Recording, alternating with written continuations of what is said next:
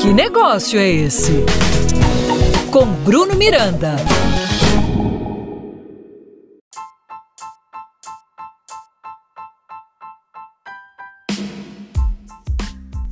Salve, salve, minha amiga empreendedora! Seja muito bem-vinda. Eu sou Bruno Miranda e esse é o meu, o seu e o nosso podcast. Que negócio é esse? Você deve estar estranhando, né?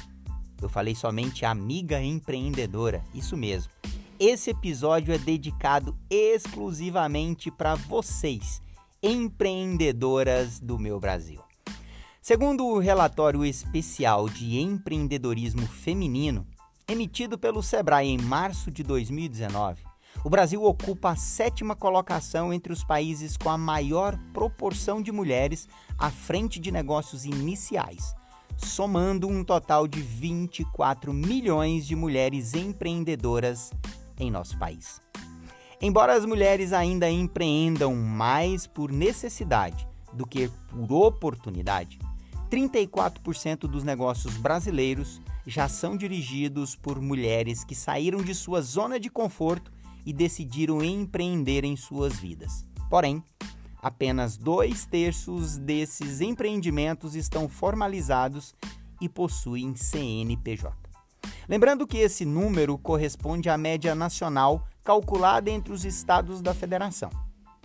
Quase metade de todos os MEIs microempreendedores individuais registrados entre 2010 e 2018 são mulheres, somando um total de 47,2%, sendo que essas empreendedoras possuem um maior índice de escolaridade, em média 16% a mais, e são também, em média, dois anos mais jovem em todas as faixas que os homens. Esses números ilustram todo o sucesso que nossas empreendedoras vêm alcançando nos últimos anos, fora sua capacidade de lidar com mais de uma ocupação e, mesmo assim, seguir crescendo e expandindo seus negócios. Os segmentos mais escolhidos por nossas empreendedoras brasileiras são, coincidentemente, aqueles que mais cresceram nas últimas décadas.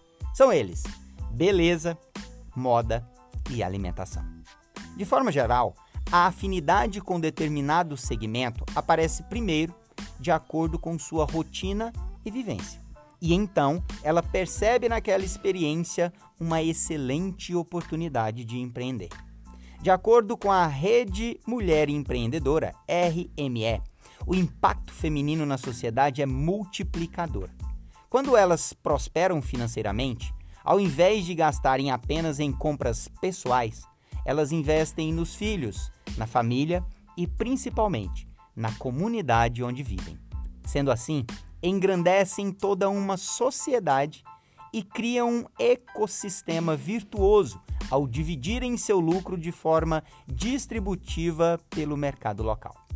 Não se pode negar que elas são mais organizadas, mais antenadas e estão seguindo por um bom caminho. Seguem firmes em seus propósitos de empreender e, acima de tudo, defendem uma bandeira que por muito tempo ficou à margem da sociedade, discriminada e impedida de realizar os seus sonhos a bandeira da mulher empreendedora.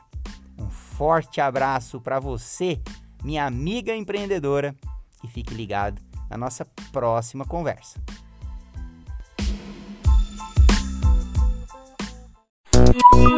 Que negócio é esse? Com Bruno Miranda. Apoio Cultural Sebrae Goiás.